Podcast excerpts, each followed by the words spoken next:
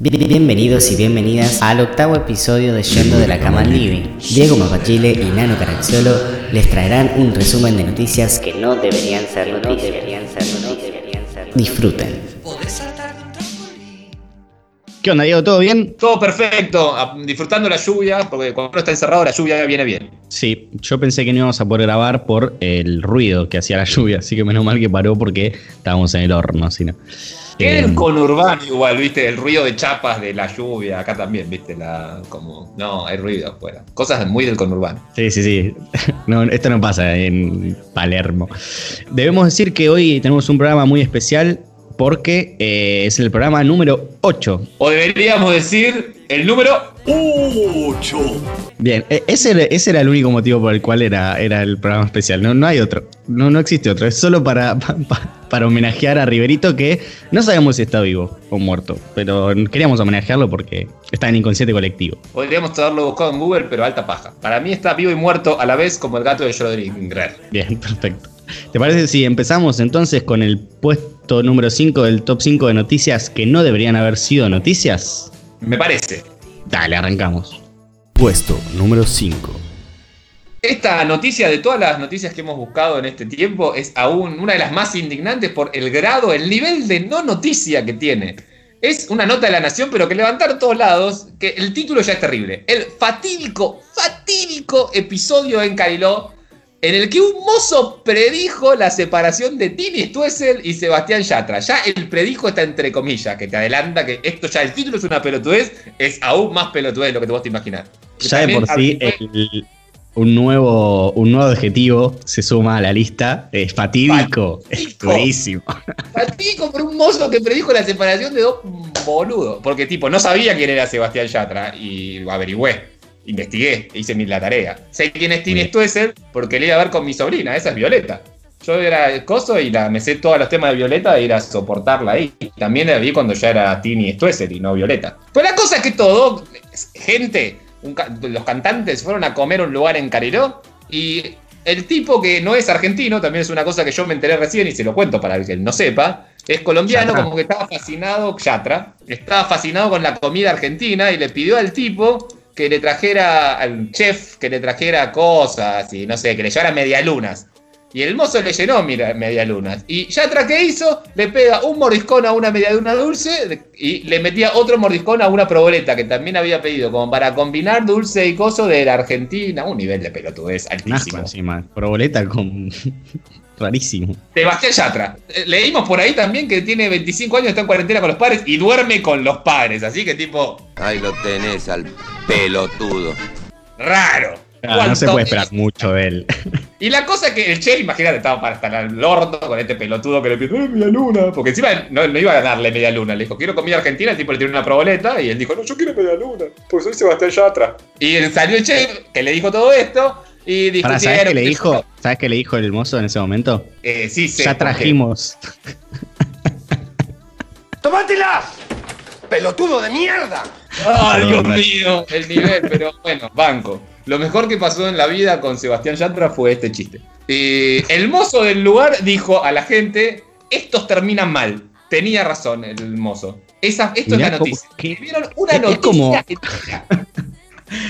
pero Hizo una, caliente. noticia sobre, hizo una noticia sobre lo que diría cualquier vieja en la esquina, digamos. Estos terminan mal, dijo. Cualquiera. Una nota encima larguísima, con fotos. Sí. ¿Sabes qué dijo después Tini encima? No, no se posta. Esto es el fin. Ya está, loco, me voy a la mierda. asco. Ah. Igual va a ser una canción, tipo, contando su separación de Yatra y va a tener 30 millones de cosas, tipo, se va a llamar Media Luna Triste, alguna pelotudez así, o El mozo predijo. Fatídica. Fat- Tini, si me estás escuchando, fatídica. Fatídica es el, es el nombre. Fatídica, ídola de los niños. Pero bueno, esta es la, una noticia que no debería haber sido noticia en definitiva. Y continuamos con la siguiente. Puesto número 4. Y la próxima noticia es una cosa maravillosa. Es un video en la vida real de un coyote persiguiendo a un correcaminos. Que si bien es una noticia al pedo, yo la recontra O sea, me llamó mucho la atención. Lo leí y dije, ay, qué tierno, un coyote corriendo un correcaminos. Hasta que vi el video y es una mierda. Sí, yo también. a- nosotros crecimos con, con el coyote y con el correcaminos, que intentaba constantemente agarrarlo y matarlo con los productos marca Acme, ¿te acordás? Con las bombas y esas cosas que nunca funcionaban. Bueno, y nada, y yo imaginé, boludo, una pelea a muerte, el coyote corriendo a toda velocidad, no sé qué. El video es una mierda, son, no sé, creo que dura un minuto, ponerle el bicho caminando lento, el, co- el coyote caminando lento, y el correcaminos como que lo mira así como, me importa un carajo, y vuela y se va. Tipo, Que vuela, ¿no? El gran descubrimiento del video fue que voló el correcaminos al final, que en la, en la serie parecía haberlo olvidado, solamente corría rápido. Leímos en el cuerpo de la nota que solamente vuelan cuando en muy pocas circunstancias los correcaminos, o sea que por lo menos eh, me, entre- me entretuvo. Eh, me hizo pensar también en la maravillosa serie del Coyote y Correcaminos, que siempre fallaba, pero que era un coso queriéndose comer al otro bicho, que no sé si está tan bien que lo vieran los chicos. También recuerdo que los pitufos, Gargamel quería matarlos para hacer oro a los pitufos, y también era un poco violento eso. Y bueno, pero es- eh, en esa época era normal, boludo. Tommy Jerry era el, el gato tratando de comerse, de comerse al ratón, lo mismo. Yo también eh, fui criado en una época en los 90 donde eh, había muchas películas de los fines de los 80 o los 90 que eran claramente hechas para adultos, que hacían dibujos animados para chicos como para que nosotros lo viéramos. Entonces vos tenías la película de Rambo que era ultra violenta y teníamos los, yo me crié mirando dibujos animados de Rambo o de Robocop, que la película era una locura, la 2 era que vendían droga y la 1 le vo- lo volaban todos pedazos. Encima la policía haciendo huelga, era muy para gente grande. Y nosotros veíamos los dibujitos, comprábamos las, sagas, las cositas, ¿viste? Igual que Terminator. Bueno, a mí la que me dio eh, toda mi vida, me dio como medio cringe, es la de Big, o acá le pusieron como que quisiera ser grande, que es la de Tom Hanks, que el chabón quiere ser grande, pide el deseo, la típica, pide el deseo y crece. Voy a pedir un deseo. Está bien. Desearía ser mayor. Y hasta ahí estaba buena, eh, es, es muy divertida la película. El tema es que hay una parte de que una mina, el nene tiene, no sé, 10 años, hay una mina que se coge al él de grande. Es muy Eh. turbio. Es cierto, y nos criamos con eso. También me acuerdo que la de, Vol- de Volver al Futuro, que la madre estaba caliente con él, una cosa medio rara. Eh. Debo decir, igual, volviendo a Quisiera ser grande, que yo fui a, conocí a Soltar, el que le cumplía el deseo, y también bailé en el pianito de Quisiera ser grande. Hice eso e hice lo de eh, Los Simpsons, que también lo hace, con- bailando. Conocí una nena de nombre de Johnny, estaba muy bonita, pero le gustaba el rock, eh, y lo hice. Mientras un montón de nenes de 6 años estaban ahí queriendo subirse y yo no los dejaba, y los padres miraban con cara de estúpido, salí. Y no salí, porque me chupó un huevo. Para el que no lo sepa, Diego mide 2 metros. Se imagina un tipo de 2 metros haciendo eso en la calle. Sí, es- Enciérrenlo. es. No, no, no, era en una juguetería. Bueno, está, es lo mismo. Peor. No existe más. La cerraron, así que eh, les cuento. Sí, sí, sí, Fao Shorts ahí estaba y la, la cerraron a la mierda. Eh, así que nada, cagaron. Si querían hacer esto, no pueden. Y si- peor si hubieran ido y hubiesen dicho, esto es una enseñanza. Vas y decís, lo reharía esto, está el piano ahí, lo reharía. Y no lo voy a hacer porque me da vergüenza porque hay nenes. Y después te lo cerraron a la mierda. En cambio, yo fui y dije, ¿sabes qué? Me chupo huevo que haya nenes. Voy y lo hago igual. Porque si los nenes me molestan, los empujo. Viviste, viviste, viviste la vida. La viví, la viví, voy a. Después le subo mi foto con, eh, con mi, o el video, puedo, después lo subo si quieren a Instagram. Dale. Estoy video bailando. Con los nenes ahí, todos aterrorizados. ah, lindos momentos. Desearía ser mayor. Puesto número 3. Bueno, esta noticia, la verdad que ya. eh, vamos a. Nos rompemos un poco de las reglas para decir una noticia que está bien que sea noticia, pero que nos indigna igual. Es una nota que habla sobre una rara hepatitis transmitida por ratas en Hong Kong. Dale, China. Estamos hace dos meses encerrados porque te comiste un murciélago y ahora con las ratas una hepatitis mágica. Dejen de comerse bichos, por favor. ¿Qué está pasando? Llamado a la solidaridad. Manden comida a China. ¿Es eso? ¿Ese, ese es el problema? Vamos, le mandamos ravioles de acá, no sé. Y puede ser, claro, deberíamos mejorar la comida en China, pero lo lees y decís, dale, China, la concha de tu hermana, estamos eh, todo el mundo entero. Ponele un ¿Pero poco de ponele voluntad. Ponele voluntad a la concha de tu madre. ¿Qué es lo que pasó ahora? Cuentan acá que unas ratas están transmitiendo una forma diferente de la hepatitis que ya afectó a una, a una a 11 personas, pero puede haber más porque puede haber gente que está contagiada y no sabe, en Hong Kong. Los signos y síntomas característicos son fiebre leve, disminución del apetito, náusea, vómitos, que dura pocos días, aunque algunas personas pueden tener también dolor abdominal, picazón sin lesiones cutáneas, erupciones en la piel o dolores articulares. Cualquier cosa, o sea, cualquier cosa que más o menos te moleste es que tenés hepatitis C de China. De rata. Pero boludo, ni siquiera terminamos con esta. Déjennos terminar una. Como esa gente que, que está comiendo y ya quiere comer el postre. Bueno, esperen. Sí. Déjenos terminar el coronavirus para empezar con el hepatitis y después vamos curando de a uno. Lo que sí podríamos aprovechar ahora que somos precursores en descubrir esto es ponerle un nombre copado. Porque convengamos que COVID-19, co- y ya vimos en otras noticias que la gente es tan pelotuda que después le pone a sus hijos COVID o coronavirus, tenemos que pensar un nombre copado para esta, el año que viene, cuando tengamos que tener esta Yatra, tre- Yatra 32. Es buena, no, no tan buena. ¿Por qué con un número? Es como si fuera una clave eh, alfanumérica de la, de la internet. Porque debe haber como, como las patentes, debe ser. Los nombres de huracanes están buenos. Que tiene Que son mujer. Raro eso. Machismo Sí, eh. meteorológico. Esta semana, en Machismo de la quizás.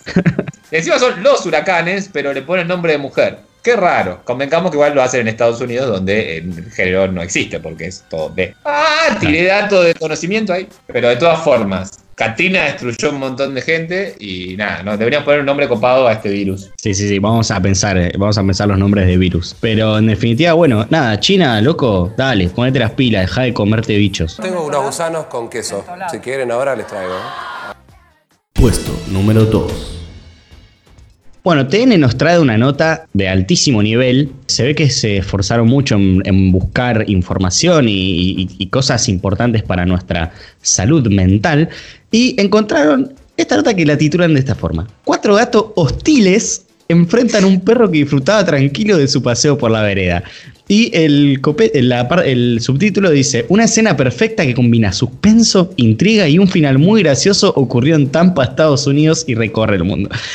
La vuelta que le dieron a un video pelotudísimo es Eh, sin duda, hay que reconocer que el trabajo del el que escribió esta noticia de ponerle cuatro gatos hostiles, una escena perfecta que combina suspenso, intriga y un final muy gracioso, es de un alto vuelo poético y hay que valorarlo. Porque también hay que reconocer que esta debe ser gente que labura y capaz que viene y dice, mira, lo que tengo es este video pelotudo de cuatro gatos, hace, hace arte. Y el tipo salta No, ahí, yo- arte. Yo creo que eh, esto, ¿sabes? Para mí, ¿sabes cómo se gestó? Este es un periodista que estaba en la casa y está con el nene aburrido, entonces le dice, Toby, conseguime un video y yo lo subo. Chabona inventa una nota de eso para entretenerlo al pibe. Escribamos, también, eh, porque claro, esto eh, no- la gente no lo ve. Así que el video es lo siguiente: hay un perro negro y cuatro, cinco gatos en realidad, porque uno huye al principio. Y los cuatro se ponen en estado de alerta, así que como que se levantan, la, erizan la espalda y una cosa así. Y el perro se acerca y se va. Y después vuelve y un gato le salta encima. Eso es el video. Es un nada, la nada mezclada con la nada. Pero esto se mereció una nota en TN. Situaciones comunes de- del día a día, digamos. Ni siquiera es que yo pensé que iba a pasar algo increíble, pero no, no es nada, no es nada. Fuera de broma, es como muy no, muy no noticia. No not. Muy ese es, máximo nivel de no noticia. Van a empezar a hacer esto con todos los videos que consigan. Tipo, no sé, hombre camina por la calle. Parece que se cae, pero no. claro. Además, estaba leyendo, ahí dice, el can iba. Nadie le dice can a los perros, pero bueno. El can Pero iba le por dice la- gatos hostiles a los gatos tampoco. claro. El can iba por la vereda sin percatarse de lo que estaba por ocurrir. Sí, si está mirando. es un perro, sabe cómo funciona el reino animal mínimo. Nada. Otra vez de los, los no videos que no deberían haber. No, no le debería importar a nadie esto. Pero sin embargo, parece que hay mucha gente que es fanática de los gatos. Los egipcios. ¿Alguien que ama a los animales en esa forma está realmente loca? Yo no estoy loca, la loca eres tú. Bueno, digo, si estás de acuerdo, pasemos a las menciones especiales que Sí, estoy de acuerdo. que- perfecto, que para el que no nos escuchó, son las noticias que nosotros decidimos no poner en el top 5, pero que igual las queríamos nombrar porque nos parecieron divertidas, estúpidas o simplemente porque nos pintó. Así que arrancamos con las menciones de honor. Menciones de honor. ¡Sorpresa! Fueron a investigar un asesinato y se encontraron con algo inesperado. Publica la nación para que hagas clic. ¿Y qué habían encontrado? Una muñeca inflable que se llamaba Naomi. ¿Por qué? ¿Quién sabía? Cuarentena con un fantasma, parece que aumentan los casos. Y anda a chequearlo a la concha de tu madre. Y Crónica publica, se disfrazaron de boyas para meterse al mar durante la cuarentena y los pescaron. Crónica, te amo, quiero tener hijos con vos. Puesto número 1. Esta noticia genera impacto internacional, boludo. Es, eh, yo creo, escuchala con, con atención porque te va a sorprender. Estoy ya, ten- tenés mi atención. Bueno, por su cumpleaños número 49, Máxima Zorrigueta hizo alfajores de maicena. Esto es increíble. Esto es increíble lo que estoy leyendo. Es increíble que publiquen esta pelotudez. Indignado también estoy con esta noticia. Hay una cuestión ahí, viste, que tienen los diarios de la. Que si los famosos hacen cosas absolutamente normales, merecen reconocimiento. Ya que son gente que anda con muchos problemas de autoestima. Esto, esta noticia creo que es de Clarín. porque Clarín como que es de fomentar todas estas cosas de comida, de, de- de pelotudeces. La Nación Eh, también. ¿La Nación qué? La Nación también la, la- la- agarró la noticia, con la foto ahí de Máxima. La reina. Ah, yo la, yo la leí de Clarín. Bueno, eh, Bueno. Infobae la- también la subió, se ve que como que fue la noticia de la semana. Esto, digo, me hace acordar que esta semana leímos una de, de Tinelli que decía que bailó con el hijo y se cansó. Esa era la noticia. ¡Dale! No es que hizo algo, no hizo nada. No, terrible. Es que encima, claro, son cosas comunes, son cosas que, que- que hace cualquier ser humano, pero la- así hizo Maxi Bazor. No, no, y mañana va a haber una noticia que diga Susana Jiménez jugó al ludo, ¿viste? Y nota el, el origen del ludo, cualquier Y, pelotudo. pe- y ganó. ¿verdad? Y ganó. Le jugó a su perro y se ganó. Viste que echó un perro y lo trajo de vuelta a Susana, porque eso también fue noticia. Además, todo bien, pero todos cocinamos cosas nuevas en, eh, en la cuarentena y nadie nos hizo una nota. Yo quiero, yo quiero mi nota por haber hecho pan casero, como hizo, como hizo todo el mundo. Tengo que fundar un diario que vaya tipo a nadie, tipo Juana de Ranelag. Hoy hizo arroz con pollo. Y nada, lo ponemos ahí. Listo. Noticia principal. Tapa gigante. Y al lado está Fernando de los Jams. Eh, hizo un gol al papi fútbol. Y ya está, lo vemos. Justo me hiciste, acordar que hay, un, hay una cuenta de Twitter que se llama Out of Context Macri, que... ¿La viste? No, vi muchas out of context de co- cosas, pero así me imagino como ser una de Macri.